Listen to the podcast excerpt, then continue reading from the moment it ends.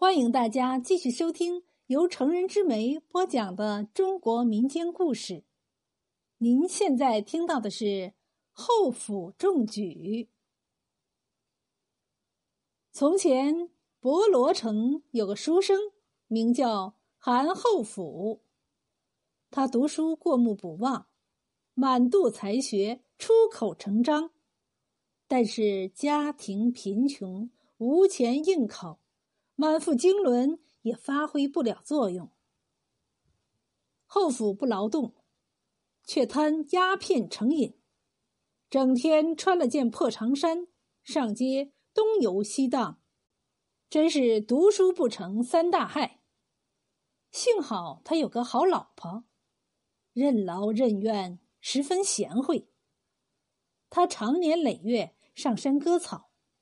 每天卖得的草钱，除了买米，还给后府留三毫银钱买鸦片。有一次，在与众妇女上山割草途中，突然想起后府的鸦片烟钱，自己随身带着。哎呀，不好了，忘记留下钱给后府买鸦片烟。后府老婆焦急地说。没见过你的老公，你做的这么辛苦，还顾得上他吃鸦片烟？同去割草的人说：“你们等得就等齐我，等不得就先走好了。”后府老婆对大伙说完，便匆匆返家给后府送买烟钱。又有一次，连下了三天大雨，后府家里无钱买米，他老婆把家里仅剩的一两多米。煲了两碗粥，让儿子吃了一碗，另一碗留给了后府。后府在街上玩够了，便回家吃饭。一进门就问：“你们吃饭没有？”后府不知道他老婆一粒米都未下肚，狼吞虎咽的吃完了那碗粥，还说不够饱。他老婆听了，不但毫无怨言，而且把身上仅有的两个铜钱掏给他，让他到街上买吃的。后府在街上吃了点东西，继续东游西荡，不知不觉来到城门外，看着贴着的招生考试的榜文，径直走回家去，闷闷不乐，不声不响。他老婆见他一反常态，便问：“后府，你往日回家都有说有笑，今天为什么脸黑黑的呀？”无钱气死英雄汉。后府答道：“没钱就没钱呗，自己有粥吃粥，有壶喝壶，没有钱也不能气死英雄汉呐。”后府老婆不知其心思，安慰后府，后府就把在街上见到招生考试的榜文和自己想去复考但是没有钱的苦衷，一五一十的说了出来。后府老婆听了非常同情，说了句。人无绝路，不要悲观的安慰话，便出门去了。后府老婆头戴竹帽，手提竹篮，来到了娘家，开门见山的对母亲说：“阿妈，我今天来向你借钱。有什么紧要事要钱用啊？”母亲问：“后府考试需要钱用，无奈家里穷，求借无门，只好来向妈妈伸手了。”后府老婆说明借钱的原因。眼下妈也没钱，但可以另想办法。母女二人如此这般的斟酌了一番。为了后府考试，他母亲决定卖掉家里的那两头黄牛。后府老婆把卖牛的事儿告诉了后府。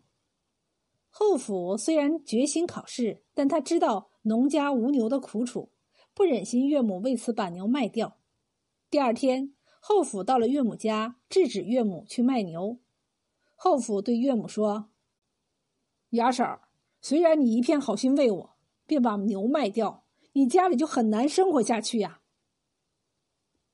岳母说：“你有困难依向我，我有困难依向人。我家仅有三斗种田，用两三担谷便可以租给别人牛代耕，请你不必为此忧虑。”愿你考试成功，早日回来，让牙婶也欢喜欢喜。后府见岳母卖牛的决心那么大，知道自己无法劝阻。第二天刚好是赶集的日子，便把岳母的两头黄牛牵去卖了，卖得白银三十六两。后府拿了这些钱就复考去了。后府考试回来，钱已经花得精光，究竟自己考得怎么样，一点消息也不知道，只好耐心在家等候，继续过着清苦的日子。有一天。正当后府在小食摊上买芝麻糊吃的时候，忽然有个三十来岁的男子汉前来问他：“大哥，你知道韩后府的家在哪里吗？